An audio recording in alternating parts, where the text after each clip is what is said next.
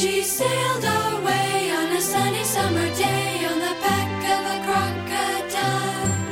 You see, said she, he's as tame as tame can be. I'll ride him down the Nile. The croc winked his eye as she bade them all goodbye, wearing a happy smile. At the end of the ride, the lady was inside.